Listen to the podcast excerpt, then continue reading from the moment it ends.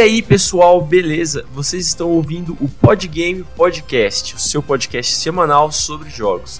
O meu nome é Alexandre e nesse Natal compre um videogame para o seu filho e para sua filha. De preferência, um para cada. E eu sou o Pedro e Microsoft, por favor, patrocina nós aí. Nunca te pedi nada, meu.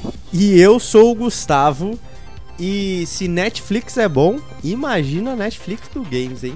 Sejam muitíssimos bem-vindos, meus amigos Pedro. Opa, estamos aqui mais uma vez com muito amor no coração para falar de games, videojogos. E Gustavo. Opa, muito boa noite, bom dia, boa tarde para você que tá ouvindo. Muito boa noite para você, Alex André. Muito boa noite para você, Pedro. Que tenhamos um episódio excepcional como temos toda semana, né? Maravigold. Legal, agora me explica, Gustavo. Quando a pessoa estiver ouvindo o podgame de manhã e você vai estar falando boa noite para ela, ela vai ficar confusa? Não, mas eu falei bom dia e boa tarde ou boa noite para quem está ouvindo e boa noite só para você porque a gente tá nesse horário à noite, né? Caraca, você pensou em Caracas, eu Plot you twist. blow my mind, man. o cara é um podgameiro forte. E pessoal, então, como vocês devem ter visto no título desse episódio, hoje a gente vai falar sobre o Game Pass. E mais especificamente, a gente vai comentar sobre alguns jogos que você consegue jogar com um notebook fracote. É isso mesmo. Uhum. Pessoal, eu vou falar que todos esses jogos que vão ser citados aqui hoje funcionam em um notebook com uma placa de vídeo fraquinha chamada GeForce MX 150. Pelo menos. Pelo menos. Então coloca aí no Google é, GeForce MX 150, compara com a sua placa e vê se dá. Provavelmente a sua placa vai ser melhor, tá? E não é porque são jo jogos que funcionam no computador fraco que são jogos ruins, tá bom? Aqui vocês vão ter jogos de alta qualidade, alguns dos jogos que nós mais queremos jogar de 2020 e antes de 2020, e também jogos que vão garantir muitas horas de gameplay para você. Eu digo assim, com potencial de infinitas horas, se você quiser. Então, vamos ao nosso episódio. Bem-vindo ao Polygame. Pressione Start para começar.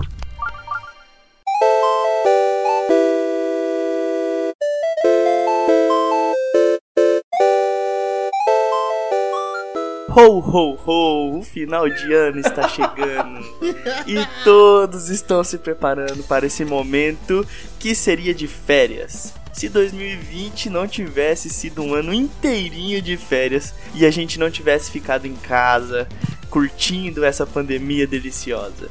O episódio de hoje serve para você, isso mesmo, você, meu amigo, que tem um computador na sua casa.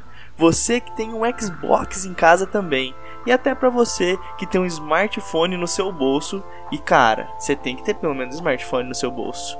Hoje o papo é sobre o Game Pass e sobre a Microsoft e o seu novo console. Mais especificamente, os jogos que rodam até em computadores mais fraquinhos para você que não tem aí aquele PC gamer super potente que acende luzinha, pisca e faz tudo. Bom, para começar a lista, obviamente eu não podia. A gente fechou uma lista aqui na verdade, né, com alguns jogos é, que tem uma configuração mais leve, né? Alguns jogos, inclusive, o Alexandre pôde testar aí, porque ele que tem o notebook um pouco mais fraquinho aí. Mas a gente separou uma lista e separou uns que a gente já testou, já chegou a jogar. E alguns que, mesmo não jogando no PC fraco, a gente sabe que é no PC fraco e é divertido. E o meu caso, né, o que eu vou falar aqui agora, é um jogo que eu joguei muito. Tô terminando o segundo jogo, que é Ori 1 e 2, né? Ou seja, o Ori and the Blind Forest e o Ori in the Will of the Wisps. And the Will of the Wisps, né? Que são jogos de plataforma Metroidvania, né? Aquele estilo classicão. Inclusive, já falei do primeiro Ori aqui, se não me engano, no episódio 40 ou 42, que a gente falou de jogos zerados, né? O Ori ele foi lançado em 11 de março de 2015 ele teve uma versão Definitive Edition, se eu não me engano, em 2016, que tem os gráficos um pouco melhores, né? Uma resolução, na verdade, melhor. e uma otimização melhor e algumas coisas de gameplay ainda.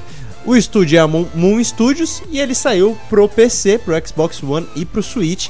E o Ori ele tá disponível tanto pro Game Pass do console quanto pro Game Pass do PC. No caso, eu joguei no, no Game Pass do PC. E cara, não tenho o que dizer, eu acho que na verdade tudo que eu tinha para dizer de Ori e tudo um pouco sobre a história a gente já comentou nesse episódio, mas é um jogo que vale muito a pena porque, primeiro, o jogo é muito bem otimizado, né? É, tanto para as plataformas, né? Tanto pro, pro Xbox e pro Switch, quanto pro, pro PC, né? O que leva a, a consequência de ele poder rodar em, em um PC mais fraco porque ele é um jogo todo artístico, então por si só ele já é um jogo bem leve, obviamente se você jogar tudo no mínimo, você talvez perca os 100% da magia, mas você ainda vai ter ali os 80%. E, e o fator diversão que não tem como tirar, né? Não tem o gráfico que tire, mas que ainda assim roda numa taxa de quadros excelente, mesmo no mínimo, mesmo num PC bem fraco. Ainda vai rodar, vai rodar tranquilíssimo, afinal é um jogo de 2015 também, é um jogo que por si só já não é pesado né? E, cara, é um jogo. O primeiro Ori ele até que é meio rapidinho, você termina em 7 horas, 8 horas ali, dependendo do que você quiser fazer. Mas se você quiser platinar, tudo bem que no Xbox não é essa palavra, né? Se você quiser fazer os mil golds lá, você pode demorar mais um pouquinho, umas 10, 11 horas ali. Porque, se não me engano, tem que fazer um New Game Plus lá. Mas é, cara, coisa super tranquila. O jogo é muito gostoso de jogar, a trilha sonora excelente. Tô na metade do segundo, que é o Will of the Wisps, que esse já é mais recente, mas segue a mesma linha gráfica aí de gameplay do Blind Forest, né? Obviamente super com recente, suas né? super, né? 11 de março de 2020 ele saiu. E, e é isso que eu falei, ele só dá, dá aquele pequeno increscento gráfico, né? Porque eu acho que ele adiciona mais alguns elementos aos cenários e obviamente ele melhora a jogabilidade, mas nada, mas ainda bebe da mesma fonte do Blind Forest, então assim, de performance não vai perder nada. Então, se você tiver o PC fraco mesmo, você vai poder jogar os dois. Inclusive, recomendo jogar numa tacada só. E fica essa dica aí pra você, inclusive poder assinar o Game Pass, porque Ori é um jogo premiadíssimo, não é, a gente, não é só a gente que tá falando, inclusive apareceu aí no The Game Awards desse ano, né, o segundo Ori, o Will of the Wisps. Então, se você tem um PC fraco e quer jogar um dos jogos que que tá concorrendo a uma categoria do Game Awards, tá aí a sua chance de jogar Ori and the Will of the Wisps, um jogaço. Vale lembrar aí que a gente tem um episódio do Podgame, que é o episódio número 40, que a gente fala sobre os jogos zerados, onde a gente fala do Mario Odyssey, do The Last of Us 2 e o Gustavão trouxe o Ori que ele zerou. A gente comenta um pouco sobre o jogo, sobre a qualidade dele, né? Um jogaço mesmo, um presentaço que a Microsoft dá pros donos de Xbox e para quem tem o computador para jogar, porque igual você mencionou, ele não é um jogo pesado, apesar de ser um jogo lindo de plataforma, muito bom, vale muito a pena. Então, cara, se vocês não jogaram Ori, pode jogar sem medo. E ainda mais se você gosta de jogo de plataforma, você tá é, se privando de ter uma experiência incrível. Falar o que? Falar o que desse jogo que vocês já falaram tanto? Ori é arte. Sabe, sabe aquele, aquele sentimento que você tem de que o jogo é indie? Então ele vai ter um, uma arte uma magia toda diferente, com uma, uma, uma característica própria e tal. Ori é, é o jogo que fez esse conceito aparecer na cabeça das pessoas. É, é, é, é, é bom assim. Então, joga Ori. Beleza? Pode jogar. Joga, inclusive, né, o, o, o Ori, pra vocês terem ideia também de quão, quão leve que ele é. O, não sei se os dois, tá? Eu, eu lembro de terem falado do Will of the Wisps que no próprio Xbox Series S, que é o mais fraquinho aí entre o Series S e o Series X, ele vai rodar 120 frames em 4K. Então, para vocês terem a ideia Cara. aí que mesmo o console mais fraco da geração ainda consegue entregar muito desse jogo. Então imagina, pelo menos eu acho que uns 60 frames ali num gráfico médio para um PC fraquinho ali, eu acho que ele consegue entregar é, tranquilo assim. Então cai de cabeça em hora que vale a pena. E o próximo jogo da lista que a gente separou aí é Battletoads 2020 Outro jogo aí também super recente que foi lançado esse ano, no dia 20 de agosto, do gênero Beating Up, produzido aí pela Rare e publicado aí pelo estúdio Dlala, Dlala, sei lá como é que pronuncia Dlala. isso, que saiu para as plataformas X1 e PC. Lembrar aí também, hoje eu tô o cara da lembrança, hein? A gente tem um episódio falando especificamente sobre Battletoads, que é o episódio 37 do Podgame, onde a gente conta toda a história dos sapões, conta um pouco sobre os jogos e fala também sobre o Battletoads 2020, que a gente jogou no lançamento, os três, para poder trazer aqui, que é um jogo muito divertido, todo animado, com gráfico bem puxado pro cartoon, bem divertido, bem colorido. A história é muito boa, você sente que você está assistindo um filme de comédia, é muito divertido. O humor é ácido, tem as piadas é, muito bem colocadas. Assim, eu achei o jogo um pouco curto. Eles tentaram aumentar o jogo na dificuldade, então o jogo não é 100%, não é perfeito. Ele tem algumas falhas, mas não deixa de ser um jogaço. Fora que é a revitalização dessa franquia tão querida que é o Battletoads. Então aí outra ótima dica, cara, se você tá pensando, putz, o que que eu vou fazer para jogar uns game massa aí sem gastar muita grana, a Netflix dos jogos que a Microsoft só tem presentão, meu querido. E Battletoads é um desse presente que a Microsoft trouxe pra gente nesse 2020 pandêmico. É, o Battletoads É. que a gente chegou a, chegou a falar no episódio, né? Como o Pedro falou. Que só tem, pra mim, assim, só tem dois defeitos, vamos, vamos dizer assim, né? É, Gigante, né? É, gigantes que o primeiro é, tipo, não é tão legal jogar sozinho. E segundo é justamente por não ter o multiplayer online, né? O único jeito de você jogar acompanhado Nossa. É um co-op ali local, né? Então, tipo, é um negócio que a gente fica, pô, sacanagem, bicho. O que, que custava? Qual que é a dificuldade de colocar um multiplayer online pra poder jogar com os amigos? Porque a mecânica, como a gente até falou no episódio lá, a mecânicas dos sapos são diferentes. Então a gameplay acaba sendo diferente. O que era um pouco diferente antigamente, né? Dois sapos eram parecidos. E o sapo maiorzão antigamente, obviamente, era mais forte, né? Esse a gente vê nitidamente a diferença de todos. É, um é mais rápido, o outro é mais balanceado, o outro é lento, mas é forte. Então, é, tipo, a gente consegue ver mesmo. Então, tipo, esse realmente daria a briga de tipo, não, eu quero esse sapo por causa disso, disso, disso. Mas não dá, é uma coisa que infelizmente é só local. Ah, o Foi um estúdio erro ainda não falou. grande. Nossa, gigantesco, ainda mais em época de pandemia, É, né? É, gente- eles lançaram em agosto de 2020, então eles tiveram Um é, bom tempo pra meses. implementar. de pandemia pra, né? É, pra poder colocar. E eles ainda não falaram nada de ter um patch pra falar, tipo, ó, a gente vai fazer um patch pra ter um multiplayer online pra vocês. Ainda nada, nada. Mas é E isso eu aí, lembro- tirando isso, jogo é Lembro que a divertido. gente criticou bastante essa decisão deles, né? A gente falou bastante disso no episódio porque realmente é um equívoco muito grande, né? Não tem necessidade de você fazer algo do tipo porque, mano, pandemia rolando, comendo solta. Foi uma falha muito grande deles, no meu ver. O ponto forte de Battletoads é a arte e o roteiro. Eu queria que eles pegassem o estúdio que fez as CGs, os roteiristas que fizeram a, a- as conversas e falassem: pronto, cria aí um- uma série de Battletoads que ia ser muito boa, ia ser muito bem. Eu assistiria. Com Fica aí a certeza. dica. Certeza. Pra Netflix dos jogos, contatar a Netflix da Netflix mesmo. E fazer um bem bolado de Battletoads pra lançar em 2021, só que lança já com multiplayer online. Lança a série pra Steam multiplayer online. Então a gente tem aqui, pessoal, uma, uma lista de jogos pra falar pra vocês e cada um tá pegando primeiro os jogos que mais gostam, que mais falam com, com a pessoa. E eu vou escolher aqui um jogo que eu não zerei, um jogo que eu joguei uma horinha Mas, e já pegou meu coração. É um jogo chamado Children of Morta. Children of Morta que eu já, se não me engano, eu já deixei como sugestão aqui pra vocês. E por quê, né?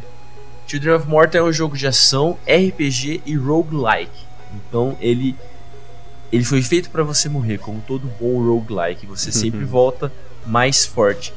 Só que esse aqui é um jogo Pessoal, eu me senti jogando é, Diablo de novo. jogando Diablo 2. Porque é, é a mesma câmera, é um, é um universo muito mais colorido agora, Children of Morta. Só que ainda é um, é um negócio de, de desolação, de que o, mar, o mal tá chegando, sabe? E tem o personagem que você vai upando. Tem, tem muito Diablo 2 feelings de, dos anos 2000 que a gente jogava em LAN, sei lá. Tá? E a história é, é uma família.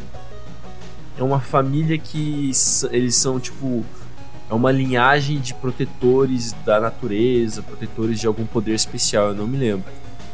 E, e agora é a hora da de defender, porque o mal tá, vem, tá vindo, sabe? Então você joga com vários personagens diferentes da família, então como é uma família, tem muito roteiro, tem muita muito coisa para você ler, muita história para você descobrir, além do gameplay e o sistema de dropar item, que tem tem muitos itens que você pode dropar de diferentes formas e eles são aleatórios, como no Diablo.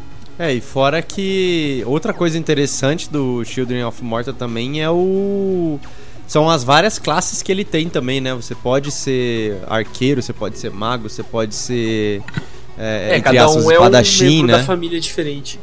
É, então, é e é, é isso que é, acaba, acaba sendo legal. É. Esqueci de comentar que o Children of Morta está disponível no Game Pass e você pode jogar ele no PC ou no Xbox, também pode jogar no PlayStation 4 e no Switch. Tá? Foi lançado em setembro de 2019, faz pouco tempo ainda, é um jogo recente que poucas pessoas ficaram sabendo, então fica, fica a dica. Cara, o gráfico desse jogo me agrada demais. Essa pegada meio simplista, sem ser simplista, porque ele é muito detalhado no, no gráfico dele, mas ele é um, um pixelado, sem ser pixelado, é uma coisa muito doida, cara. Essa visão isométrica é uma mecânica de jogo que me agrada demais. Então é um jogaço aí, cara. Putz, a Microsoft tá de parabéns com esse serviço deles, cara. o Pedro só só carregando o lombo dos caras de elogio. Mas, cara, Toma, eu vou falar um negócio essa. pra você. Tem há muito, há muito tempo eu pensava sobre isso, o fato da gente ter uma Netflix de jogos mesmo. Só que na minha cabeça isso nunca ia acontecer, né? Porque você tem diversos estúdios, etc, etc. Os caras conseguiram trazer isso, sabe? É, eu, eu tenho vontade de ter um PlayStation 5 nessa nova geração. Não vou mentir. Mas esse serviço da Microsoft é a única coisa que me faz pensar, tipo, mano, eu tenho que dar uma atenção pra esses caras, porque olha a quantidade de jogo de qualidade que eu vou ter por um valor baixo. Se você tem tempo para jogar videogame, você vai aproveitar isso como você não consegue nem imaginar. É como maratonar a série, você maratona jogo. Tipo Sim, isso. Mano. E você, e... sabe, você é o sommelier de jogo, você vai baixando uhum. tudo joga 10 minutinhos, pá, pá, e descobre o que, o que você quer jogar de verdade, né? É um puta serviço, de verdade. É, e, Vamos tirar assim... o puta serviço que não é family friendly.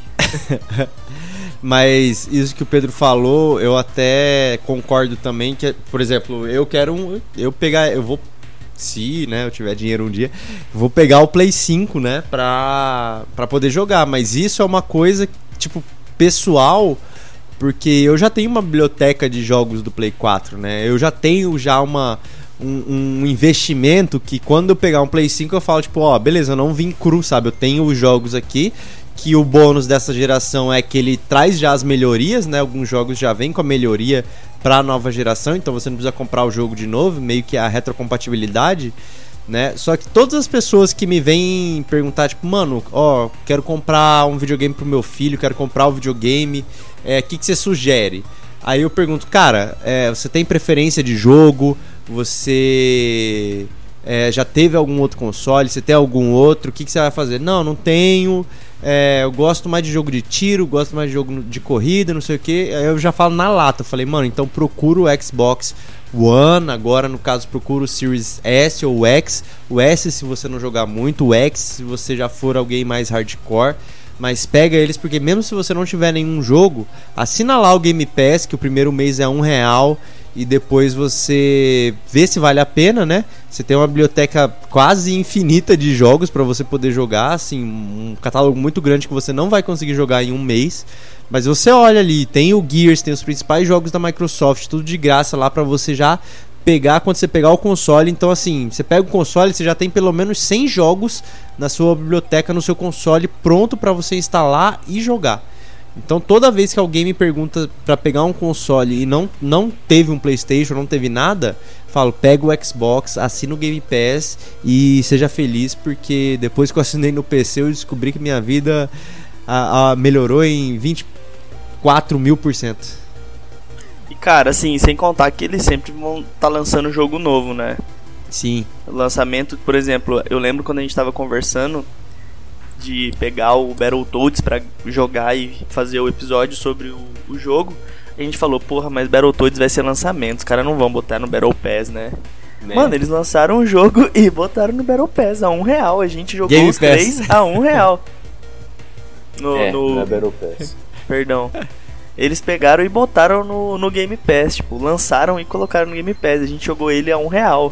Então, assim, cara, é, tipo, incrível é, você pensar que a, a empresa está lançando o jogo e simplesmente está disponibilizando para você que tem assinatura, sabe?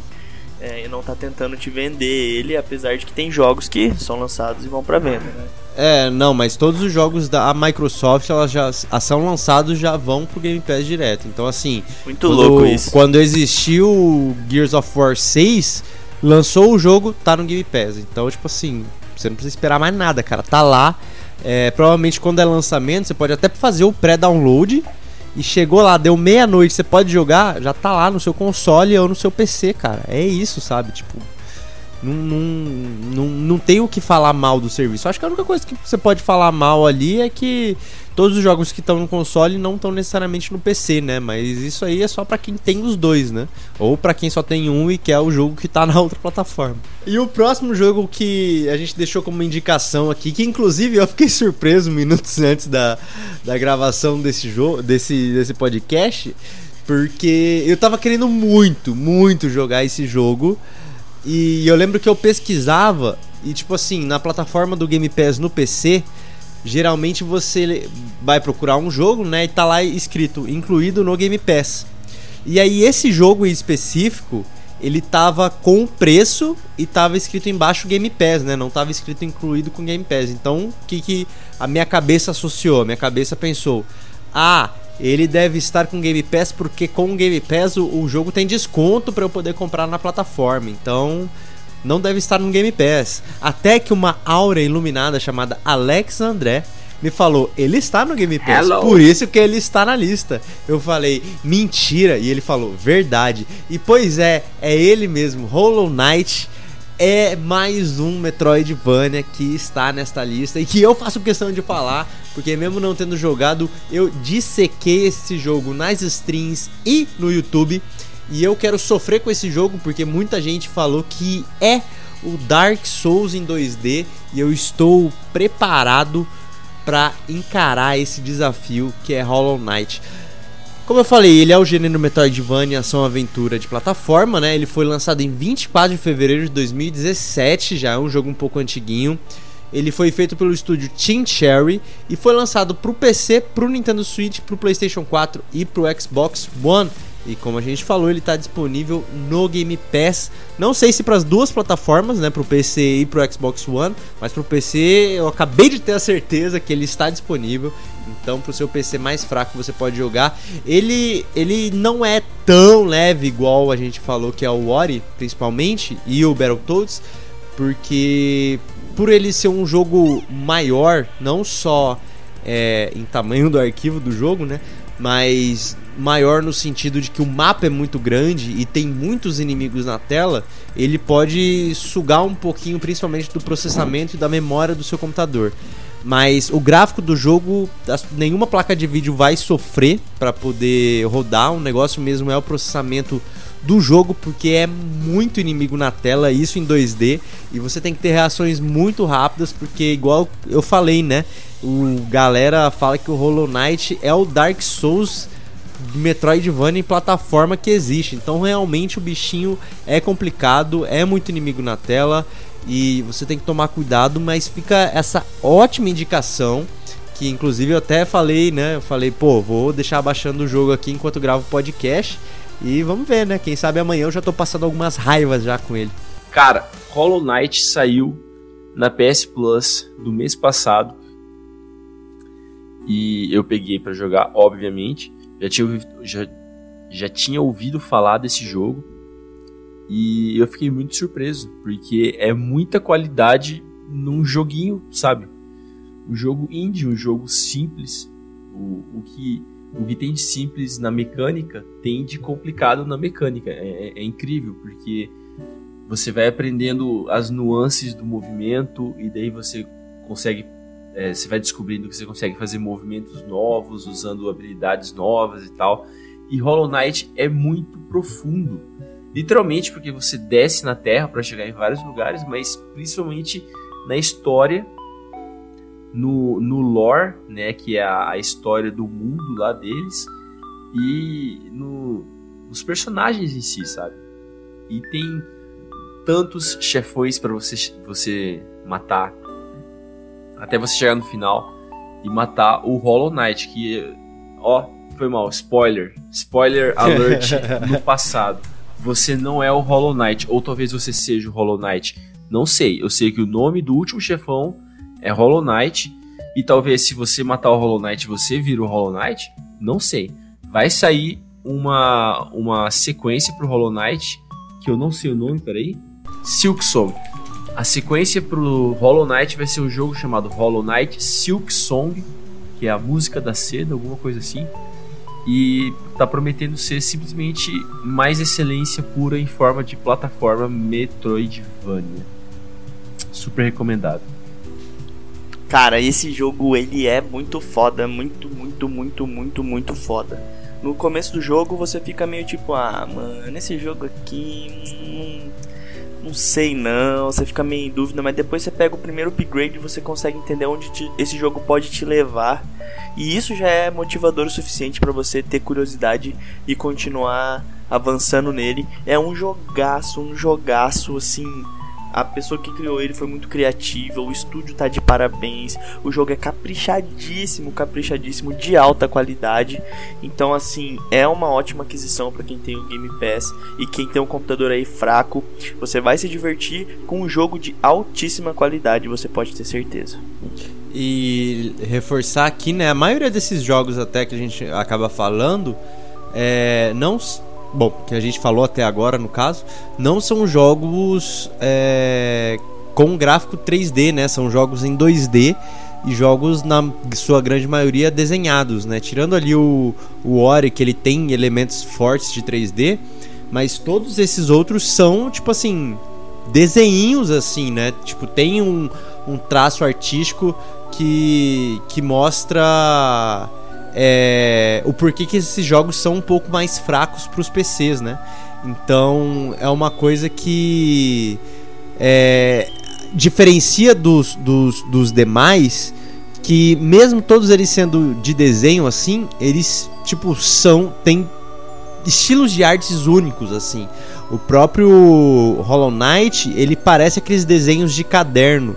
Ele, ele não chega a ser um Cuphead de estilo gráfico, mas ele não perde muito, sabe? Ele parece realmente aqueles desenhos de caderno que você via em filme, que você via alguns efeitos de filme, alguns próprios desenhos animados. É, então é uma coisa que não tem um primor visual, igual é o Ori, que ele que parece que é uma, uma pintura que você está jogando. E só que ele também não parece um Battletoads, que parece que você está jogando um desenho animado o Hollow Knight é uma mistura assim de tipo, cara, é um é um negócio desenhado, mas tipo gótico mesmo, sabe? Tipo, eu não consigo sentir isso como uma obra de arte, né, que eu aprecio, mas eu também não sinto isso como um desenho, um, uma coisa. Eu, eu me sinto um, um desenho inserido no jogo, sabe? É meio complexo isso que eu tô falando, mas tipo quando, quando as pessoas compararem os estilos gráficos dos jogos, eu acho que elas vão entender. Principalmente na parte de, de gameplay ali. Elas vão vão ver movimentação, vão ver toda a mecânica do jogo, vão falar, hum, tipo, segue a mesma tendência, mas tipo, cada um com sua peculiaridade única assim mesmo. E o próximo jogo dessa lista, mais que especial que a gente separou aqui, é Overcooked 2, que foi lançado dia 7 de agosto de 2018 pelo estúdio Team 17 saiu para Switch, PS4, PC, Xbox One, PS5, Xbox Series, Amazon Luna. Nossa, saiu para tudo, mano. Se duvidar, você consegue jogar até numa calculadora. Brincadeira, não tente isso em casa, gente. Do gênero simulação de cozinha. Esse jogo, cara, eu vou falar pra você, não vejo graça para você jogar sozinho. Tipo, apesar de que ele é divertidinho para você jogar sozinho, mas ele não é o foco. O foco dele é o caos briga, desespero, trocação de soco entre amigos após a sua cozinha virar um completo desespero e sua comida começar a pegar fogo e os clientes começarem a ficar malucos pedindo mais e mais comida e elas não serem entregues. E sim, o jogo é isso. Um jogo frenético, divertido, onde você vai jogar com seus amigos, onde você precisa ter sincronia, tem que ter diálogo para você acertar. E quando você consegue concluir uma fase com famigeradas três estrelas, a sensação de recompensa é gigantesca. Esse jogo que suporta até quatro jogadores jogando simultaneamente no mesmo console é uma ótima pedida para você jogar com seus coleguinhas, ou com a sua esposa, ou com a sua família. Então fica aí e tome cuidado, não deixem objetos cortantes perto enquanto vocês estiverem jogando Overcooked 2. Eu não tenho paciência para jogar Overcooked 2. Eu joguei um pouquinho, eu percebi a curva de aprendizagem e de, de, de, de desafio e eu decidi que não era para mim. Decidi que eu não precisava de mais estresse e de estresse já tem a minha própria personalidade, então eu vou deixar pra lá e vou matar uns monstros em outro jogo. Entendi, entendi. Cara, mas isso aí, isso que o Chad falou é real, assim. Mas o Overcooked é aquele jogo para você passar raiva com as pessoas mesmo. É para você ser xingado, para você xingar e no final todo mundo falar: é isso aí, estamos todo mundo errado mesmo e vida que segue. E tomar sua coquinha, tomar sua cervejinha, todo mundo na paz no final. E mas cara, eu acho que o Overcooked 2 assim acertou em tudo, ainda mais no, no que o primeiro errou, porque o primeiro não tem multiplayer online né? Então olha só que, que patifaria que esses caras fizeram. Mas no Overcooked 2 já tem um multiplayer online, então se você nessa época de pandemia não tem ninguém para jogar é, Overcooked, né? É, você pode jogar o 2 online no Game Pass, um jogo levinho, um jogo simples.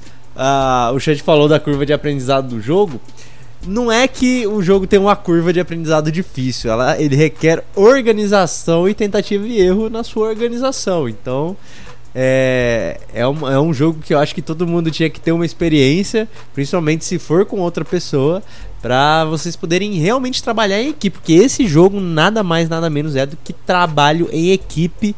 E se você joga sozinho o jogo, não tem a mesma graça, mas ainda assim você consegue treinar sua habilidade ali em rapidez de fazer os alimentos. Então, Overcooked 2, mesmo dando aquele princípio de infarto por causa do estresse, é um jogo muito bom.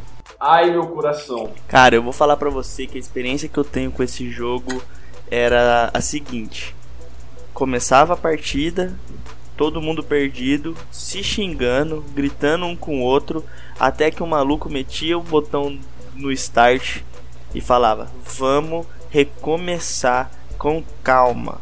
Uhum. E a partir daí, os quatro cozinheiros viravam os Masterchef e tudo saía perfeitamente. Quando você pega a sincronia nesse jogo, ele parece uma música sendo tocada por uma orquestra, onde cada instrumento faz exatamente o que tem que fazer. Então, quando uhum. você consegue dividir as tarefas, a cozinha flui maravilhosamente bem, o que traz uma sensação de gratificação enorme. Então, esse jogo é um jogaço, cara. Apesar de ser um jogo simples, genial aí, o Estúdio 17 mandou muito. Seguindo o jogo que provavelmente começou tudo, porque esse foi o primeiro jogo que eu baixei nesse notebook ruizinho que eu tenho aqui e eu consegui jogar do começo até o fim. É um jogo é, ousado, É um jogo diferente. É um jogo onde você é o monstro. Eu estou falando de Carry On, My Wayward Son, ou é, Carry On do Angra. Esses dois eu gosto, tá? Cara, Carry Mas- On do Angra é o primeiro que vem à minha cabeça. Toda vez é tipo um So Carry On. Toda vez que você fala. Então, é, é verdade. Essas duas músicas têm o mesmo som que o nome desse jogo. Só que Carry On, do jeito que tá escrito no, jo no jogo, significa tipo algum tipo de carne estragada, alguma coisa assim, eu não sei agora.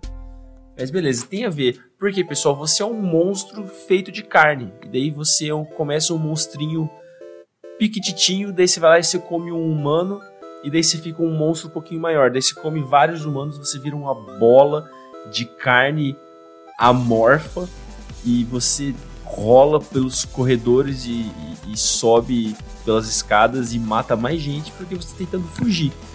Você de repente adquiriu com consciência, você não sabe que porra que tá acontecendo e você quer sair de lá e tá todo mundo tentando te matar. É muito legal essa inversão de valor porque os humanos estão fazendo estão fazendo merda, né? Eles estão criando um monstro com consciência, sabe? Eles não deviam estar fazendo isso.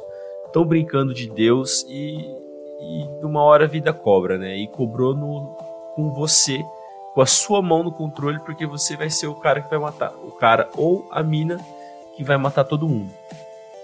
Carry On é um jogo da Devolver Digital, uma empresa já estabelecida que você deve conhecer pelos jogos Fall Guys e Serious Sam 4. Ambos jogos saíram agora em 2020. Você pode jogar Carry On no Nintendo Switch, no Xbox One ou no PC somente. E eu não sei se eu citei já, mas esse jogo tem elementos Metroidvania, ou seja, você tem que avançar, conseguir uma chave, retroceder, abrir, abrir um, um lugar, conseguir um poder novo que te dá a chance de abrir mais partes do mapa e tal, até você descobrir todos os quebra-cabeças e ser livre. Muito bom o jogo, você zera rapidinho e dá uma sensação de que, porra, joguei um jogo bom pra caramba e não precisou ser um aqueles AAA que demora 10 anos pra ser feito, sabe? Fiquei bem, bem satisfeito. A mecânica desse jogo é muito interessante, cara. A, a- o conceito dele mais ainda. Mas a mecânica de jogo, cara, tá muito de parabéns. Muito de parabéns. Ah, eu vou falar pra você, é um jogo que impressiona pela simplicidade e complexidade ao mesmo tempo. Por mais controverso que essa minha frase seja. Cara, eu sei que Carry On é um jogo que, que me chamou atenção porque era um jogo que, que eu tinha visto nesses é, eventos, principalmente anunciando a nova geração, né? Que teve aquele Indie Summer Game Fest, teve alguma dessas apresentações antes desses consoles da nova geração que a gente acaba assistindo, né? Então a gente acaba vendo o que, que tá por vir aí, principalmente nos jogos indies. E uma das coisas que me chamou a atenção, que eu achei que não ia me chamar a atenção, é como o Carry On te prende é, a terminar aquele jogo. Porque assim, você. Você vendo uma pessoa jogar, você fala, ah, beleza, né? Tipo, ele tá controlando o monstro, ele tá indo de uma parte do laboratório pro outro, comendo pessoas e é isso, sabe? Só que quando você, você mesmo põe a mão na massa, na massa não, na carne, né? Literalmente, é, você sente ali, tipo, cara, é, é bom, é bom jogar. Parece que é um tipo de jogo que eu tava precisando jogar, um pouco de um Metroidvania um pouco diferente do- dos tradicionais, inclusive diferente de todos que, que acabamos citando aqui. E fora que você também tá na pele do vilão, né? É, na carne do vilão, na verdade. É, e Cara, você se tu come- fizer mais um trocadilho de pele com carne, é, eu se vou prepara. Ficar, vou, vou ficar incomodado. Se prepara que eu ainda não terminei de falar. Mas você tá jogando ali na pele do vilão, na carne do vilão. E, e a história, tipo, ainda te prende a mais a isso, porque, como o Alexandre falou, né? Tipo, pra variar, os humanos querem fazer um monstro. E, cara, o que, que a gente mais aprende nos filmes, nos jogos? É que o humano tem que se fuder, entendeu? A gente tem que, a gente tem que se ferrar mesmo, porque a gente tá criando essas coisas e é aquele momento Frankenstein, né? O monstro se virou contra o criador.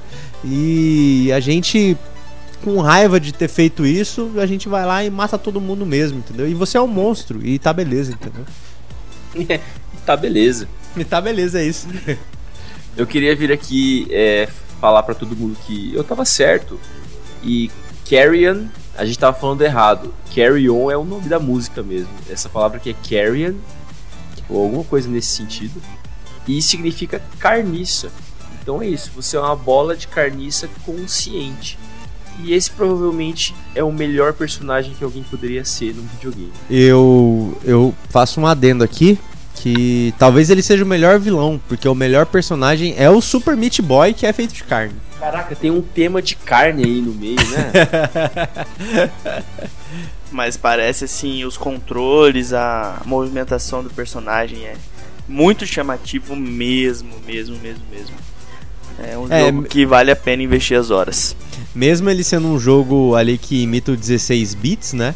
Você ainda vê todo o cuidado, principalmente na animação da movimentação, não só do monstro, mas também dos, dos cientistas que estão no laboratório que você vai ter que comer, né? Então, tipo, você vê que tem um cuidado ali na, na, na criação do jogo. E o próximo jogo que a gente traz aqui na lista é um jogo que eu descobri e fiquei muito triste que o Alexandre falou que ele não conseguiria jogar, mas você que tá ouvindo com certeza vai conseguir jogar, porque o gênero desse jogo, pasmem vocês, não é um Metroidvania, é um Meowtroidvania. Sim, eu Ai. estou falando eu estou falando de Gato Roboto. É um jogo aí com uma estética totalmente Game Boy, totalmente acho que nem Nintendinho, porque ele não é nem colorido, ele é um jogo literalmente preto e branco, só que obviamente, né, com um FPS mais elevado, né, com mais inimigos em tela, mais coisas acontecendo. O Gato Roboto, ele foi lançado em 30 de maio de 2019, foi desenvolvido pela Doinsk Soft, pelo estúdio Devolver Digital. Como eu falei, o gênero dele é o Meowtroidvania, né? Ele que saiu aí para Nintendo Switch, Xbox One e para PC. Então, mais um jogo aí que é uma parceria basicamente da Nintendo com a Microsoft. E, cara, Gato Roboto não foge muito do, do, tradicional, principalmente dos jogos aí que eu, que eu acabei indicando, né? É um Metroidvania. É... Por que, que vocês vão jogar e por que, que o Alexandre não consegue jogar? Primeiro, porque, mesmo sendo preto e branco, é um miau. É um miau, é um gato dentro de um fucking robô. Então, assim, não precisa de mais nada. Gatos irão dominar o mundo. E esse jogo é a prova disso, porque além dele dominar o mundo como um gato, ele tá dentro do robô, ele joga mísseis, dá tiro. E é isso que todo jogo precisava ter. Um gato dentro de um robô. Cara, tu tá cheio de trocadilho hoje, velho. Você tá que tá, hein? Tá do peru hoje. Esse jogo aí eu não, não tinha visto muito sobre ele também não, cara. Eu tinha assistido uns vídeos, mas eu não tinha me aprofundado e ele realmente parece ser interessante. Eu não sei porque o Alexandre falou que não ia conseguir jogar, inclusive eu queria que ele se explicasse aqui pra gente, né? Você tem aí dois minutos, Alexandre, pra, pra se explicar aí pra, pra gente. Cara, eu vou, vou me inspirar num digital influencer aí que eu segui por muito tempo e vou falar que eu não fecho com gato robô. Não é robô, gato, é robô. Gato, ro gato robô, não fecho, não gosto. Não vai substituir os gatos de verdade. Eu sou um, um, um orgulhoso tutor de duas gatas vivas de carne e osso. Elas são muito melhores que os gatos robôs. Mas o gato roboto não é um robô em forma de gato. Ele é um gato que está dentro da máquina do robô, entendeu? Ele é tipo. É tipo um Megazord. O gato é tipo Power Ranger e o roboto é o robô mesmo. Tá, isso mudou tudo. Isso mudou toda a perspectiva do jogo. Né? Porque eu sempre quis ser um Power Ranger felino. Aí, ó. Yes. Aí Ou seja, é a realização do seu sonho. É. Esse jogo, que... Xande, é o jogo pra Zelda. Pra quem não sabe, a Zelda é o gato do Alexandre, né? Então é um jogo que você pode jogar e a Zelda tá assistindo. E ela querer jogar, porque ela Cara, se sente representada no jogo. Ela, ela só quer saber de dormir, meu. correr atrás de bolinha. Pô, Cara- mas é, é engraçado que eu tenho uma gata chamada Zelda e o último Zelda que eu joguei foi o Majora's Mask. Que você nem zerou também, né? Diga-se de Precisa passagem. contar, brother. Ô, Não, precisa. Mas se se conforta o coração não só de vocês dois, mas também dos ouvintes, o Gato Robô tá um jogo tipo bem curto mesmo, tipo coisinha de 3 horas ali você termina ele. Se você quiser fazer o 100% dele, vai demorar mais uma, uma horinha aí, né? Então vamos colocar aí que Gato Robô tá aí vai sugar é, no máximo, no máximo 5 horas da sua vida pra você terminar e fazer tudo que tem que fazer nele. Cara, esse jogo ele lembra demais uma mistura dos Mega Mans mais antigos com Metroidzão brabo. É, é muito gostosinho você ver a hora que você precisa sair do robô com seu gatinho, tá ligado? E aí você é simplesmente um gatinho muito fofo correndo pelo cenário, mano. É, então, assim, os caras conseguiram pegar os felinos, que são uma das coisas que nós mais gostamos e amamos nesse mundo, e misturar com robôs gigantes, que são coisas que nós também temos muito apreço. É um jogo, um jogo a se considerar aí, se você gosta de, de Metroid, dos primeiros Metroids ainda, mano, só vai, sério, não nem pensa duas vezes. O gatinho correndo pra lá e pra cá é a coisa mais fofa que tem, subindo na parede. Então, o nosso próximo jogo aí nessa listaça, só os top nessa lista, meu amigo, eu vou te falar que aqui tem diversos motivos pra você assinar o Game Pass. Até eu fiquei com vontade de reativar minha assinatura, que não vai custar mais um real. É Don't Starve Together, que é do gênero de sobrevivência, que foi lançado em 2013, 23 de abril, do estúdio Clay Entertainment, que saiu para Android, iOS, PC, PS4, PS Vita, Wii U, X1 e Switch, que é um jogo aonde você precisa, como o gênero já diz, sobreviver. E isso você pode fazer com os seus coleguinhas.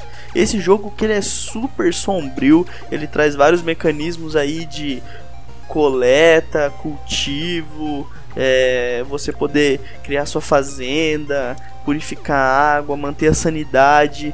Então ele traz todo um lado oculto ali, junto com essa mecânica de sobrevivência, que é algo que me agradou muito aos olhos quando eu vi. E o gráfico dele ser um gráfico desenhado também é, é algo que chama muita atenção e que tira um pouco do peso do jogo, fazendo com que o jogo se torne um pouco mais divertido. É, é um jogo que eu acompanhei muito ele pela gameplay do Jovem Nerd, que eles fizeram vários episódios sobre esse jogo. Então, assim, é um jogo que eu recomendo muito para você jogar com seus amigos. Eu quero jogar esse jogo. E eu, eu imagino que multiplayer ele deve ser muito mais massa. Só que quando eu tentei jogar, esse é um jogo que ele pesa um pouquinho mais, viu? Quem tava pensando naquela placa que eu falei lá no começo, esse jogo aqui ele pesa um pouco mais. Mas se você for guerreiro, dá pra jogar daquele jeito. Mas, pessoal, Don't Starve Together tá aí desde 2013. A gente tá falando dele até hoje, então ele com certeza é um jogo muito bom. Tem uma sequência, não tem? Não teve o 2? Alguma coisa assim? Eu sei que tem o Don't Starve e o Don't Starve Together. O Together é multiplayer e o outro é single player. Mas eu acho que teve uma sequência sim. Ele é tipo uma expansão, cara. O Don't Starve ele saiu como um jogo single player e eles estavam no gatilho já com essa expansão que foi o multiplayer do jogo. Ah, uma expansão. É, tipo Massa. uma expansão, né? Tipo uma expansão. É meio confuso mesmo o que foi isso. Tem algumas outras expansões também. É, foi uma DLC com modo online, na verdade. O, É, o multiplayer. Together, no caso. Ele veio depois, né? Como uma DLC. Mas se eu não me engano, você não precisava pagar. Quem já tinha o jogo não precisava pagar. E, e aí, obviamente, dentro do jogo aí tem as outras DLCs pagas, né? Tipo, ah, tem lá o Don't Starve é, Hamlet, tem o Don't Starve não sei qual, é, The, The Gorg, The George, alguma coisa assim, que aí são as DLCs do jogo que eu acho que você tem que pagar é, separado. Mas o, o, o Together ele veio como uma, uma atualização em, é, colocando o multiplayer no jogo. Esse é um jogo que a gente podia combinar de jogar junto e tentar fazer um vídeo sobre, etc. ou uma live, que esse jogo é divertidíssimo para você jogar com os amigos, cara. Ele rende boas risadas e mortes escrotíssimas. É, eu lembro que inclusive um, um amigo meu, inclusive ouvinte aqui do podcast, o Lucas, ele falou que ele jogava muito, muito Don't Starve Together, principalmente com a namorada dele. Então eu, eu quando ele falou isso pra mim, eu falei, hum, você joga com sua namorada então. Então. Interessante. Parece que é um jogo aí que dá pra gente fazer um, um meio-campo com hoje minha esposa, né? Então. É, ainda não, não tive essa oportunidade porque eu não sei se ele tem cop local, né? É, é, eu acho que é só online que ele tem para você poder jogar junto. Se bem que eu acho que deve ter o local, porque de, depois de um tempo o Don't Starve Together saiu uma versão para console. E aí eu acho que no console pelo menos dá para você jogar é, com duas ou mais pessoas. É, local, né? Mas eu acho que depois eu vou ter que dar uma experimentada. Obviamente eu sei da qualidade do Don't Starve e do Don't Starve Together, né? Por causa do de todo esse hype, de tudo que as pessoas falam. E, e principalmente, tipo, tam, num público tão vasto, né? Ser, ser chamado, né? Ser, é, poder jogar o jogo, né? Um jogo bem aberto, assim, para qualquer pessoa poder jogar, né? Então, é, é, um daqueles jogos que, tipo, tá na minha lista de, de, de querer jogar com a esposa, mas que ainda não me deu oportunidade. E o próximo jogo dessa lista, e o último jogo que a gente vai entrar em detalhes um pouquinho, é Dead Cells. Dead Cells que eu já trouxe aqui para conversa antes e merece estar aqui de novo porque além de ser um jogo excelente, um jogo bonito, é um jogo que funciona em qualquer computador, cara. Funcionou 100% no meu notebook, lisinho. E esse jogo é a razão que eu falei lá no começo que você talvez tenha horas infinitas para jogar porque Dead Cells não tem fim, tá? Você pode, ele é o, ele é o roguelike em sua essência. Você chega no final do jogo, você só volta pro começo e daí você joga de novo e você consegue equipamento mais forte, você consegue habilidades mais fortes e você vai sempre descobrindo alguma coisa diferente, alguma parte de história, porque o jogo te, te expõe de forma muito sutil. Então você tem que explorar bastante e encontrar as coisas. É um jogo de exploração, é um jogo de combate, é um RPG, é levezinho, é tudo de bom. Joguem Dead Cells, tá? Um jogo de 2018 que eu nem lembro, deve ter ganhado alguns prêmios porque merece mesmo. E se você se interessou, ele é feito por um e se você se interessou, Dead Cells é feito por um estúdio chamado Motion Twin Motion Twin e está disponível no PlayStation 4, Switch, Xbox One e PC através do Game Pass. Cara, esse jogo ele é muito bonito, ele é bem gráfico é, pixeladão e uma obra de arte de altíssima qualidade, a mecânica, a movimentação do personagem e essa esse fator replay dele, né, que não é replay, né, é sei lá, continue. Não, não, sei muito bem como falar, porque você não dá um replay, né? Não é tipo new game mais. É tipo um. Sei lá, mano, restart mais. Coisa de doido. É. É um jogaço, cara. Chama muita atenção um jogo de plataforma aí, para quem gosta. Só vai, irmão. Só vai, só vai, que é outro presentaço que a Microsoft dá pros assinantes. Cara, o Dead Cells, eu lembro que, assim como Hollow Knight, foi o jogo que eu, que eu olhei e falei, cara, eu quero muito, muito jogar esse jogo quando eu tiver a oportunidade. Como na época eu, eu não, não tinha acesso ao Game Pass do PC, né? Eu falei, cara, quando esse jogo tiver na promoção na PS Plus, ou na PSN, eu vou pegar esse jogo e vou jogar e vai ser um dos jogos pra platina. Porque eu gosto muito de jogo. De... Acho que pela todas essas essas indicações aí, né? Todos os jogos. Eu gosto muito de estilo 2D, né? Estilo Metroidvania. E o Dead Cells, como o Xande falou, tipo, é a essência do roguelike, do, do Metroidvania mesmo. É um jogo 2D justamente para isso. Então, o Dead Cells para mim ele chama muita atenção. É, só que eu tenho um pequeno problema de que eu gosto de jogar muito esses jogos em portáteis. Então, assim, eu gosto. É, eu, se eu puder, inclusive é um, é um tema que a gente vai tocar daqui a pouquinho. Mas é, é uma coisa que se eu tiver acesso no meu celular, ou sei lá, se tivesse saído pro PS Vita, é um jogo que eu ficava horas e horas e horas e horas jogando tranquilamente porque esse tipo de jogo eu gosto tipo, de, de ter na mão e, e ir passando nas fases e às vezes, sei lá, eu preciso fazer alguma coisa.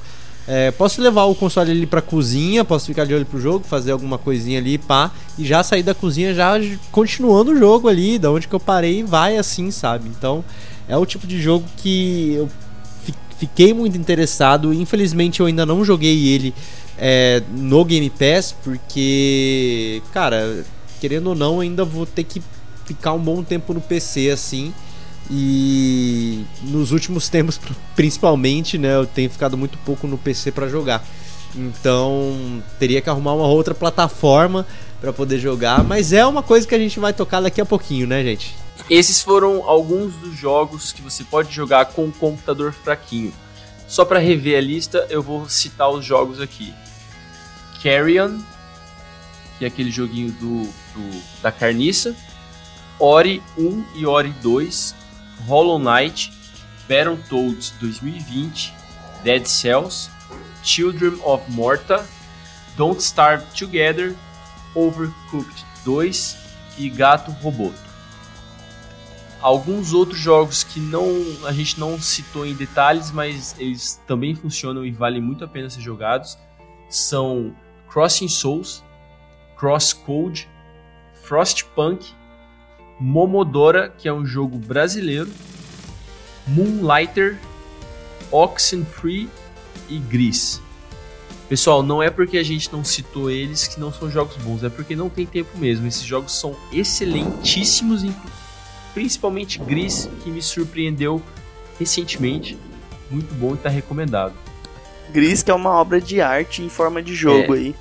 É Conseguiram. Isso, é o que o Pedro falou é verdade conseguiram fazer uma obra de arte virar um jogo e fizeram isso com maestria. É tudo arte, até o, o, o design de som deles é, é, muito bom. Tudo, tudo. E se você parar pra ver, eu acho que também, tirando Frostpunk, todos esses jogos também entram na, na mesma categoria que a gente acabou comentando muito, né? Tipo, são jogos em 2D, né? Com estilo de gráfico 2D mas que ainda assim, cara, são jogos que divertem muito, muito, muito. Momodora, inclusive, o jogo brasileiro que teve uma repercussão muito grande, muitas pessoas gostaram, assim como Celeste é, já teve ali o seu, seu holofote, acredito que o Momodora também tenha que ter. Tudo bem que Celeste, acho que ainda a grande parte da equipe era norte-americana, mas tinha muito brasileiro envolvido. Eu, se eu não me engano, Celeste não é um jogo 100% brasileiro. Momodora já, já é, tipo, desenvolvido por brasileiro, feito por brasileiro, tudo por brasileiro. E tá no Game Pass e é uma boa pedida. Também é um Metroidvania, também é um Souls-like. Quer dizer, eu nem sei se chega a ser tanto um Souls-like, né? Mas é um Metroidvania bem competente, assim. Deem uma chance. Um jogo muito, muito, muito legal. E obviamente você ainda incentiva o cenário brasileiro. Né? Então, né, eu queria, já que, já que eu tinha deixado a. tinha feito a deixa, né, de, do outro assunto que a gente ia falar. É, um deles é o próprio xCloud, né, que ele já está disponível lá fora, né, lá nos Estados Unidos, é, e chegou aqui como um beta, né, ele ainda está em beta, só que um, um beta fechado, ou seja, você precisa de um convite para você poder fazer o teste que nada mais é do que basicamente um é um, um Stadia da Microsoft, né? Você pode jogar os jogos do Game Pass uh, na sua tela, né? Ou no seu celular. Uh, parece que vai expandir, então você pode jogar depois no seu navegador de internet, né? Só que o principal atrativo é você poder jogar é, os jogos do Xbox One, do Series S, do Series X e do PC tudo via stream no seu celular. Infelizmente a gente ainda não tem o um acesso, né? Lembrar que só está disponível para Android, mas a gente ainda não tem acesso. A gente fez o cadastro lá para a gente conseguir o convite para poder ter acesso a essa beta, né? Só que é uma coisa que demora alguns meses, né? Pelo que eles falaram. Então a gente ainda não pôde testar. Mas todo o feedback que a gente viu pela internet, né, e tudo mais que a gente pode passar é que como qualquer outro serviço, principalmente esse serviço de streaming que é uma coisa que tá sendo novidade, né, tipo é o, é o chamariz aí é, de próximas tecnologias, né? A Google começou com Stadia, o Amazon lançou o Luna, que o Pedro acabou comentando sobre ele. É, a Microsoft não foi, fez diferente. A Sony também tem, que é o PS Now, né? Que você pode jogar os jogos do PlayStation é, no navegador de internet, por exemplo. É, tudo isso é por stream, só que obviamente não está disponível no Brasil. E o xCloud vai ser basicamente o Game Pass para você jogar no celular. E o que, que, ele tem, por enquanto, de pontos positivos e negativos? O negativo é que ele não tem todos os jogos do Game Pass. Então, assim como tem o Game Pass pro console e o Game Pass do PC, é, você vai ter alguns jogos que vão estar exclusivamente é, no xCloud. Né? Não vou falar exclusivamente porque geralmente. Ah, é, o jogo pode estar tá no console e no, no xCloud. Ele pode estar tá no PC e no xCloud, mas ele nunca vai estar tá só no xCloud. Ele vai estar tá em alguma das outras plataformas. Então, assim, ele não tem a biblioteca completa do Game Pass, né? Ou seja, não tem todos os jogos do PC e não tem todos os jogos do, do Xbox, né? Do Xbox One ou do, dos Series da vida, né? Fora isso, aquele problema clássico de todo serviço de stream, que é o problema de latência. Né? Como o jogo roda diretamente do, dos servidores da Microsoft, vai ter esse pequeno probleminha, né? Inclusive porque não é só você que está jogando, é um serviço aí que muitas pessoas vão ter acesso, então o servidor da Microsoft tem que ser gigantesco para atender tal demanda. E inclusive esse deve ser um dos problemas para demora de carregamento de alguns jogos, né? Tem jogos como a gente viu o exemplo do Ori é, num review que a gente viu. O Ori demorou um bocadinho de tempo para iniciar o jogo, só que não, te, não apresentou tanto lag, né? Então às vezes ele, ele equilibra, né? Depende muito da sua conexão também, depende muito do servidor da Microsoft. E aqui no Brasil a gente sabe que a internet já não é uma das melhores, né? Mas a gente vê que o que a Microsoft pede é que pelo menos tenha 10 megas, né, de, de, de download, se eu não me engano, e de upload. Então, e que de, seja de preferência uma rede 5G, né, 5 GHz. Então é uma coisa que a gente que se você for usar tenha em mente de que se for rodar num 4G, amigo, prepare-se para sofrer um pouquinho, porque além de tudo isso, ele ainda sofre de algumas quedas de quadro, né? Então o jogo não vai rodar lá nos seus 60 frames fixos, né? Os seus 60 FPS fixos, os seus 120 FPS fixos, né? Ou variantes, variantes. Ele talvez tenha uma queda, mas assim, é, cara, se ele pode ter, sei lá, um, um iPhone 3 né? Ó, quer dizer, um iPhone 3 não, porque não tem, né? Só tem para Android. Você pode ter um Moto E, né? Um Samsung Prime J7, né? Esse, um S2 da vida. E você. Quer dizer, S2 também não, né? Porque ele tem que ter Android 6, mas celulares mais fracos, você pode ter e pode jogar jogos como Gears of War 5. Você pode jogar. O importa mesmo é a tela, né? Você tem que ter. Hoje em dia, se você comprar um celular pensando nisso aí, você tem que pensar na tela do celular, porque o, é, isso o se resto você... fica lá no servidor. Isso se você quiser ter qualidade mesmo, né? Porque geralmente as telas do celular hoje em dia, até mesmo as mais fracas, elas vêm pelo menos em HD, né? Agora, se você quer uma puta qualidade de imagem, aí você vai ter que investir no celular com pelo menos a tela melhor, né? Não precisa nem ter o processamento melhor. Mas só de ter uma tela ok, você já pode jogar grandes títulos da Microsoft, assim, na palma da sua mão.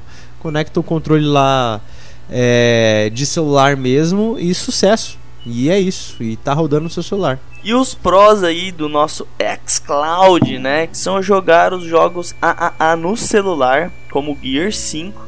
A mensalidade dá acesso a vários jogos diferentes, como a gente mencionou aí, né? É uma Netflix dos jogos. E isso é só o começo, porque vale lembrar que está começando agora esse serviço. A Microsoft disponibilizou ele, ele ainda tem muito para evoluir, muita coisa para entrar. É, o catálogo com certeza vai aumentar porque os jogos não param de ser produzidos e a Microsoft tem aí, né, a, a o compromisso de colocar os jogos dela na plataforma assim que eles são são lançados, né? E os valores e modos do Game Pass são os seguintes: por R$ reais você tem o Ultimate, onde você tem acesso ao PC, o console, o xCloud e ao Gold também. Por 30 reais você tem acesso só ao PC ou só ao console sem o multiplayer. Então é praticamente com 45 reais você consegue jogar no PC, no console, tem o xCloud, tem o Gold para você jogar. Então 45 reais para uma biblioteca gigantesca dessa é assim de, de pirar o cabeção, cara. De você se trancar no quarto e, e não precisar sair. E não é porque tem temporada nova de série, não. É porque tem temporada nova de jogo pra você. É, é pessoal, eu, esse que eu acho que é a, a mensagem desse episódio. Que é. O Game Pass é muito maneiro. O Game Pass tá fazendo Sim. um negócio que ninguém mais consegue fazer. Eu não acho que a Sony consegue fazer alguma coisa que vai bater com o game, bater de frente com o Game Pass, sabe? E eu não sei se eu já falei isso antes aqui, mas eu quando eu decidi comprar um console da próxima geração, eu vou comprar um PlayStation 5. Mas eu vou comprar um PlayStation 5 porque eu, eu já tenho muito jogo de PlayStation 4, né? Eu tenho dois anos de, de PS Plus aí, que vários jogos que eu vou poder continuar jogando. E tem jogos que a gente sabe que a gente quer voltar a jogar. Mas se eu fosse um cara que não tem jogos, tem poucos jogos, eu ia entrar da seguinte maneira: Xbox Series S por R$ 2.700, mais barato que um Switch, e você está na nova geração, e mais 30 reais de Game Pass todos os meses. Simples. Só essas duas coisas que são não são tão caras quando você coloca tudo na balança você tem acesso a, a tudo, quase tudo, sabe? Então é o melhor jeito de entrar hoje em dia no mundo dos jogos, no mundo dos games, é o Game Pass e são os uhum. consoles. Ou se você já tiver um PC em casa, é outra história, uhum. mas o, Series S, que é, é um pequeno e bravo guerreiro. É, e vale a gente também reforçar, né, que recentemente Uh, o EA, o EA Access, né, o EA Play, ele entrou também pro, pro catálogo do, do Game Pass, né? É o EA Play. Ele entrou, já está em vigor já pro, pros consoles, né? Então assim, você paga 45 reais. É, o Gold, né, que, que o Pedro comentou no coisa, é para você poder jogar online. Que para quem não sabe, nos consoles você tem que pagar uma mensalidade para jogar online.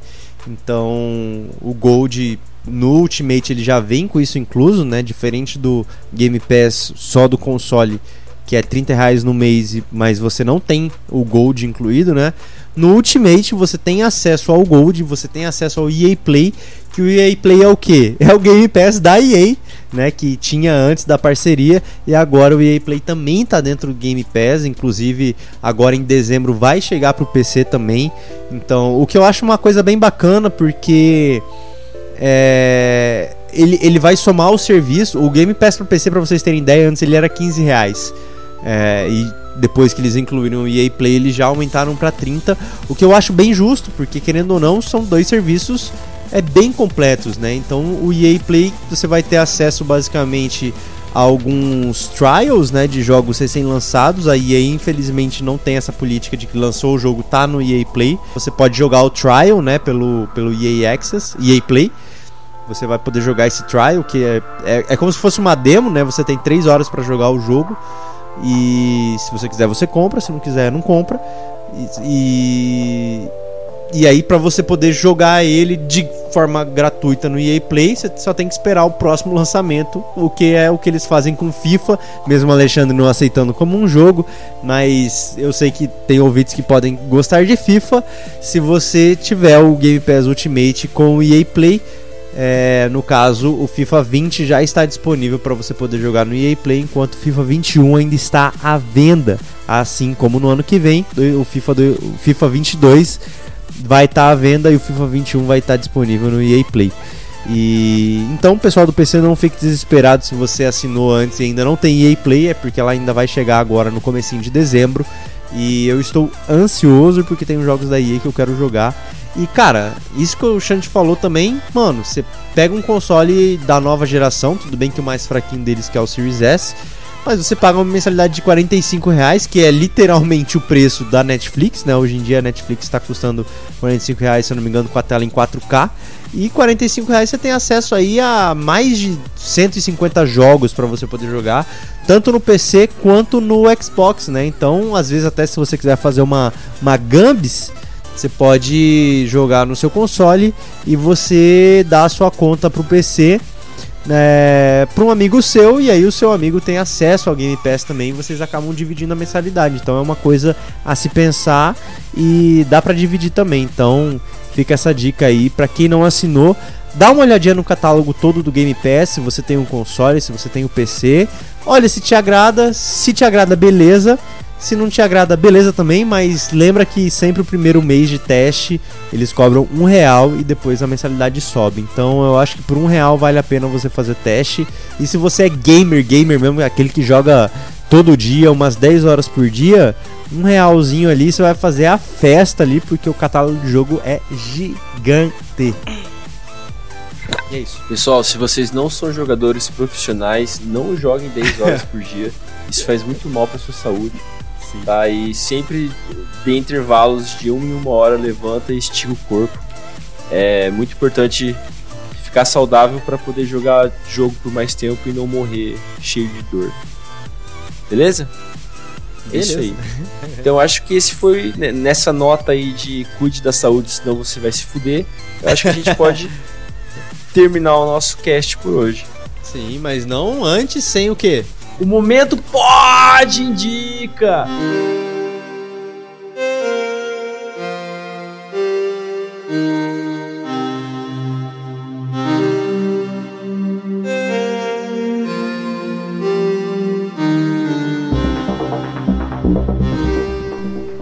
Gustavo, o que que você trouxe aí de, de cultura para nos, nos, nos mostrar a luz hoje? A luz, rapaz. Não sei se é a luz, mas é. Estou trazendo aqui um joguinho mobile que falaram para eu jogar porque estávamos na sede de jogar um mobinha, um mobinha saudoso. Que inclusive me deu até vontade de jogar Dota de novo, mas como eu não paro no PC direito mais, não dá mais para jogar Dota. É... Um amigo meu me chamou para jogar Arena of Valor, um mobinha aí que já tem, ó, tempos no celular já. Inclusive, eu acho que foi um dos mobinhas que mais se popularizou pro celular. E confesso que eu jogo e falo, hum, queria jogar mais um pouquinho, hein? Olha que eu nem, nem era tão fã de MOBA pra celular. Eu lembro que eu jogava o Vainglory, mas assim, foi uma coisa que me enjoou super rápido. Mas o Arena of Valor me prendeu assim que. É, infelizmente, eu não sei o que, que acontece com o meu celular, que quando eu abro o Discord de um jogo, ou a, o meu amigo para de me escutar, ou eu que não escuto mais ele, e aí a gente não consegue ter um diálogo pra gente poder jogar uma mobinha no celular. Mas mesmo assim, cara, a gente joga, é super divertido. Então fica a dica aí, se você gosta de jogar no celular, se você gosta de mobinha, Arena of Valor é uma indicação supimpa. Pedro, o que, que você trouxe para nós hoje? Hoje eu queria reforçar a minha indicação do podgame passado, que é sobre a série Bravo. Que eu tinha assistido três episódios e agora eu devorei, tô quase acabando ela. Eu quero falar de novo, galera. Assistam a série. É uma série meio documentário, é um projeto excepcional onde eles colocam os guris brasileiros, os jovens adolescentes num projeto de peneira, eles selecionam 78 e no final do programa, esses um dos times, eles separam 78 em times, um dos times vai enfrentar as, os times de categoria de base da Espanha, ou seja, eles estão dando chance para adolescentes brasileiros poderem serem jogadores profissionais e isso é incrível. O trabalho que eles fizeram com o reality show ali, com, com, com o documentário série, é impecável, então eu recomendo de novo. E queria recomendar também um aplicativo que eu percebi ultimamente ao meu redor que poucas pessoas conhecem, cara, por incrível que pareça, que se chama Google Rewards. O que, que é o Google Rewards? Quando você estiver andando pela cidade com seu celular, algumas lojas pagam pro Google para que o Google faça pesquisas para para as empresas. Então o Google vai te fazer umas perguntas. Você esteve na loja tal, você fez não sei o que, como que você pagou, blá blá blá blá blá blá. Você responde e o Google te dá dinheiros, dinheiros, money, money, money, grana para você gastar na Google Play. Então você consegue colocar crédito naquele seu joguinho, comprar gema pro seu Free Fire, comprar skin pro seu MOBA de mobile aí. Então ajuda demais a comprar aqueles seus aplicativozinhos. Então, Google Reward, eu descobri, cara, que tem muita gente que não conhece. Eu fiquei impressionado, porque, mano, antigamente, quando eu trabalhava mais em movimento, eu conseguia pagar todo mês o meu Clash Royale utilizando só o Google Rewards.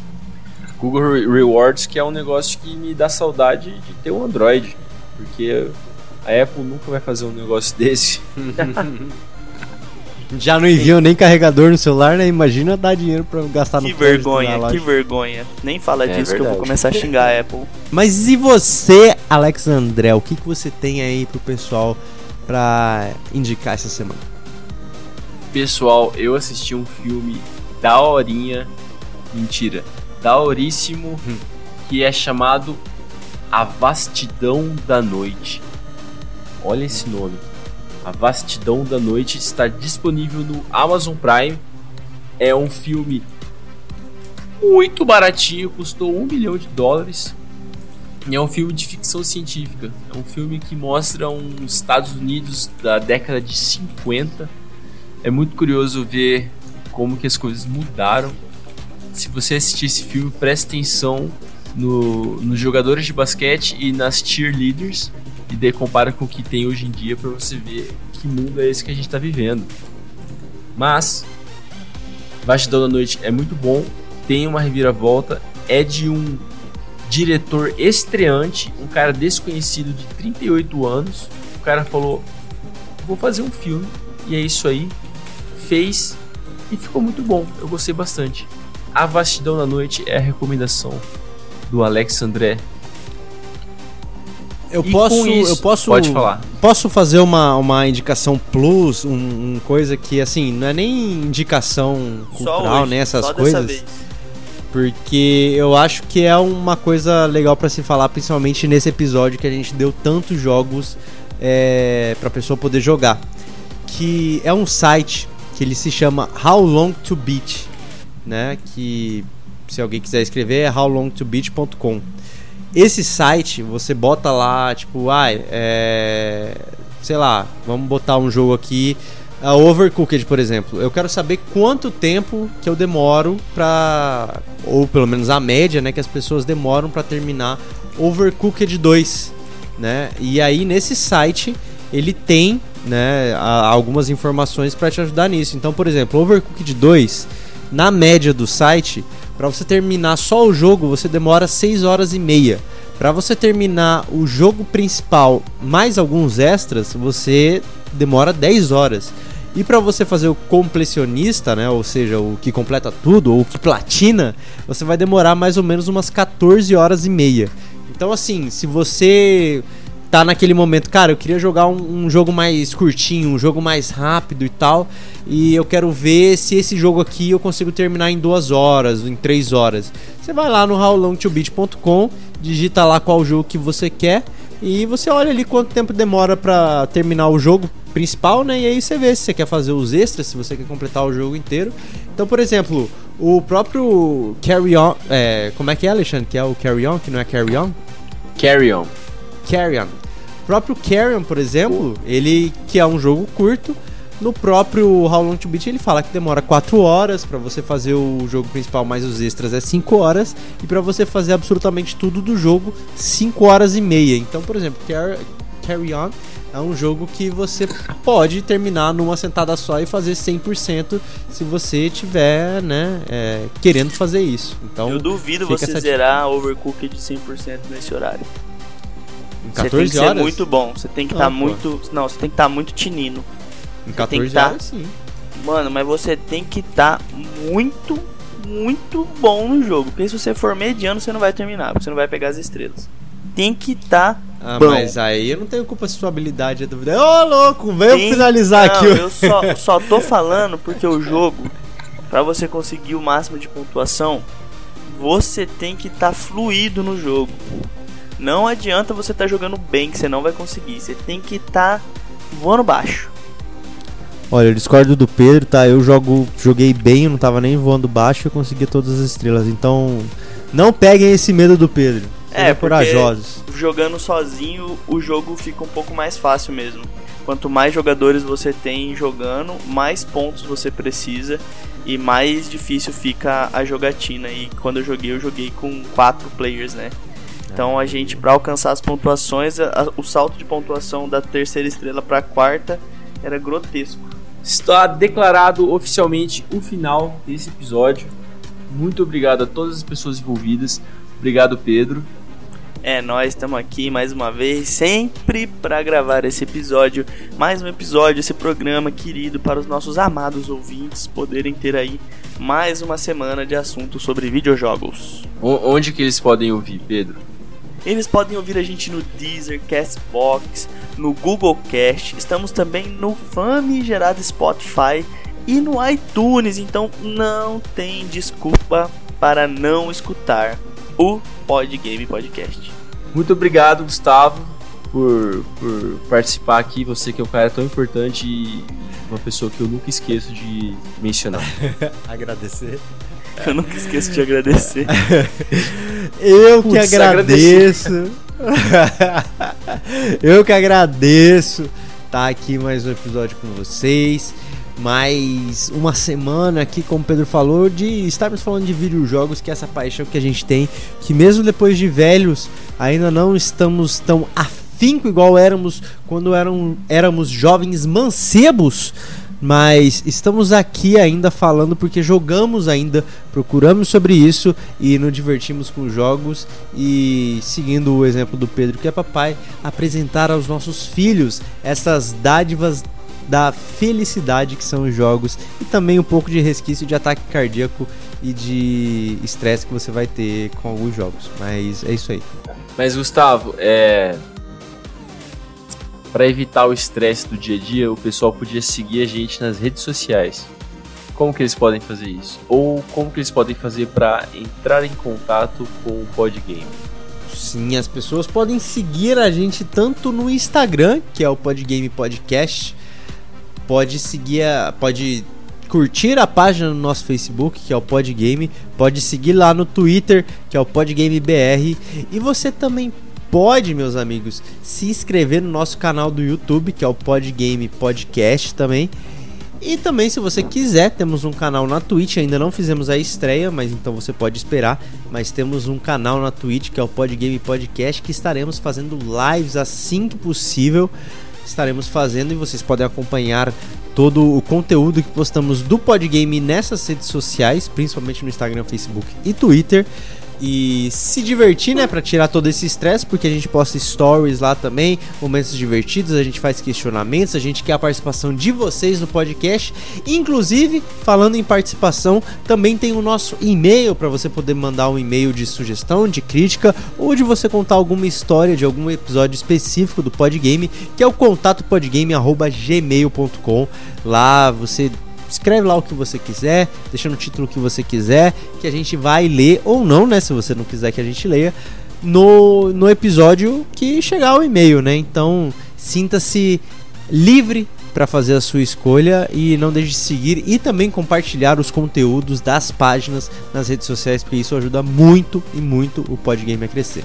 Eu fui o Alexandre e esse foi o Podgame Podcast, seu podcast semanal sobre jogos. Muito obrigado e tchau.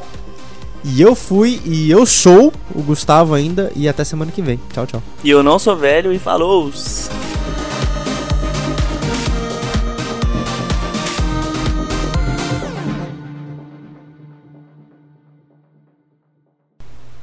Beleza. Tchau, Gustavo. Eu que agradeço aqui mais um episódio na companhia Não, eu não de agradeci. Você não pode falar eu que agradeço. Tá bom, eu vou te Ah. agradecer dessa vez. Tá bom. Eu, eu agradeci você, Pedro. Agradeceu. Porra, por que, que eu não agradeci o Gustavo, cara? Você me odeia. Nossa, beleza. É,